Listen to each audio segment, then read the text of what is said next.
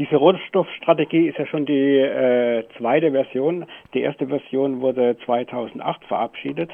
Damals bestand diese Rohstoffstrategie aus drei Säulen.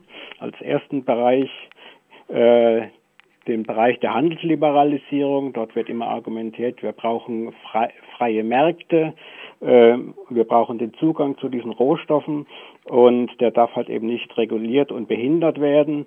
Äh, Europa ist sehr stark abhängig von äh, Exporten in diesen Rohstoffenbereich und deswegen äh, wäre es praktisch eine Diskriminierung, wenn wir, wenn die europäischen Konzerne keinen Zugriff auf diese Rohstoffbereiche hätten. Die zweite Säule dieser Rohstoffstrategie ist so dieser Bereich, wo es um äh, Rohstofferfassung und äh, Verwertung in Europa zu tun hat. Der dritte Bereich ist äh, im Wesentlichen die Effizienzmaßnahmen, die äh, umgesetzt werden könnten.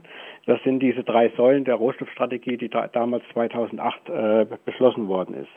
Jetzt gab es im Vorfeld dieser Erweiterung, die jetzt verkündet worden ist, äh, im Hintergrund äh, heftige Diskussionen. Äh, deswegen hat es auch dazu geführt, dass diese äh, zweite Version jetzt äh, erst mit Verspätung letztendlich bekannt gegeben worden ist. Sie sollte eigentlich schon 2000, äh, also im Ende letzten Jahres veröffentlicht werden. Ähm, jetzt ist sie veröffentlicht worden und es sind bestimmte Bereiche dazugekommen. Ähm, die äh, vor allem auf äh, Druck von Frankreich da reingekommen ist, sind. Das geht es vor allem darum, dass Agrarrohstoffe und Energierohstoffe, die vorher in diesem Bereich nicht mit äh, äh, drinnen waren, jetzt da eingebunden sind. Und äh, dort soll auch äh, äh, letztendlich äh, geregelt werden, äh, die, das Finanz, äh, äh, Spekulationen letztendlich da halt eben auch reguliert werden müssten. Das sind Themen, die jetzt damit reingekommen sind. Das sind eigentlich Bereiche, die äh, zunächst mal positiv sind, wenn man äh, sieht, wie wir im Bereich von Rohstoffen, aber auch von Lebensmitteln momentan erleben, dass die Preise relativ hoch äh, äh gehen und äh, da auf alle Fälle äh, Regulierungsbedarf besteht. Das ist so momentan äh, der Rahmen, der letztendlich von dieser Strategie abgedeckt wird. Ja, Sie haben es gesagt, die Europäische Kommission will mit ihrem Strategiepapier heimische Rohstoffe effektiver ausbeuten, will, will beim Recycling Verbesserungen erreichen. Das klingt doch erstmal nach einem vernünftigen Ansatz. Wie sehen Sie das? Ja, das sind auch die beiden Bereiche, äh, die äh, weniger kritisch sind, wie das in den konkreten, äh, in den einzelnen Ländern natürlich äh, abgehandelt wird. Das wird man dann auch sehen müssen, weil natürlich, äh, wenn Rohstoffe äh, in den einzelnen Ländern abgebaut werden, dann ist immer die Frage, äh, äh, welche demokratischen Rechte werden da eingehalten. Äh, wir erleben das zum Beispiel auch in Deutschland momentan, dass in vielen Bereichen nach Rohstoffen, auch nach Erdöl und anderen Bereichen gesucht wird. Und da ist wirklich dann die Frage, wie, wie ist das dann letztendlich, äh, wo gibt es dann äh, demokratische Mitwirkung der Bevölkerung, die letztendlich davon betroffen ist. Aber im Prinzip ist, sind, das natürlich auch Themen, äh, die äh, natürlich ihre Berechtigung haben. Insofern ist unser Hauptschwerpunkt auch letztendlich an der Kritik, äh, ist einfach, äh, es ist der Bereich der Handelsliberalisierung. Ja, da mal auf den Punkt gebracht, was wären denn die Folgen dieser an maximalem Freihandel orientierten Rohstoffdiplomatie?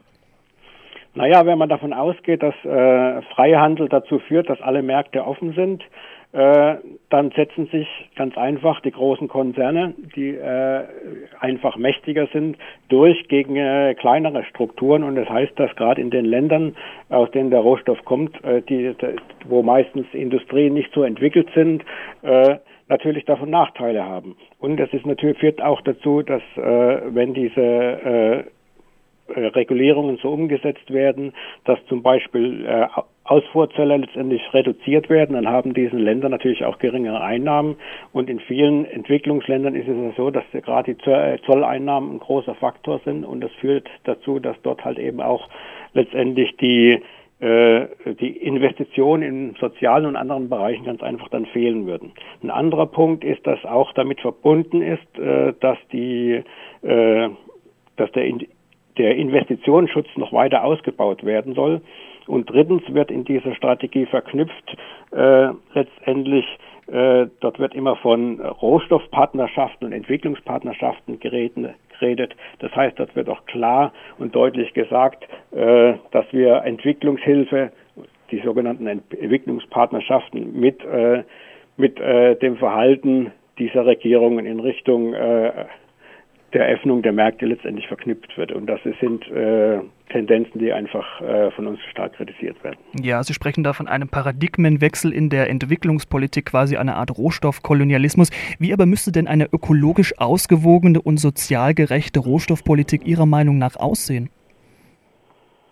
Wenn wir davon ausgehen und anschauen, wie die, äh, der Rohstoffverbrauch immer mehr steigt, in, nicht nur in Europa, sondern auch weltweit, äh, dann müssen wir mehr in die Richtung gehen, dass wir ganz einfach schauen, was können wir wirklich an Rohstoffen einsparen, wie kann letztendlich äh, die Ressource Rohstoff weltweit halt eben auch äh, sozial gerecht verteilt werden. Und dann kann es ganz einfach nicht so sein, dass wir äh, letztendlich der größte Abnehmer von Rohstoffen sind, äh, dann teilweise die Produkte veredeln und wieder letztendlich auf den Markt halt eben weitergeben und, dafür, und, und das letztendlich äh, dahinter steht, dass wir eigentlich äh, daraus äh, im Wesentlichen Profit erzielen wollen, aber die Nachhaltigkeit letztendlich da auf der Strecke bleibt. Also quasi eine globale Rohstoffstrategie.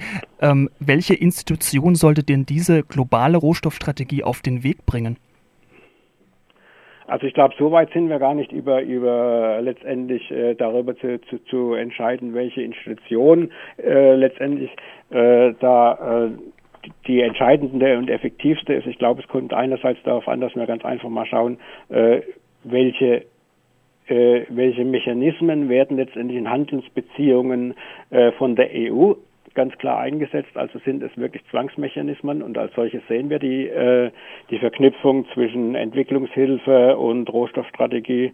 Äh, Ansonsten äh, würde ich jetzt mal sagen, ein, ein Prozess, der letztendlich äh, in der UNO darüber geführt wird, um zu entscheiden, wie, wie das am besten zu handhaben ist, würde, äh, würde wahrscheinlich noch am ehesten dafür dienen, halt eben, dass es, dass es ähm, letztendlich auch ja letztendlich alle Länder mit einbezogen werden und nicht nur halt eben die, die wirtschaftlich starken.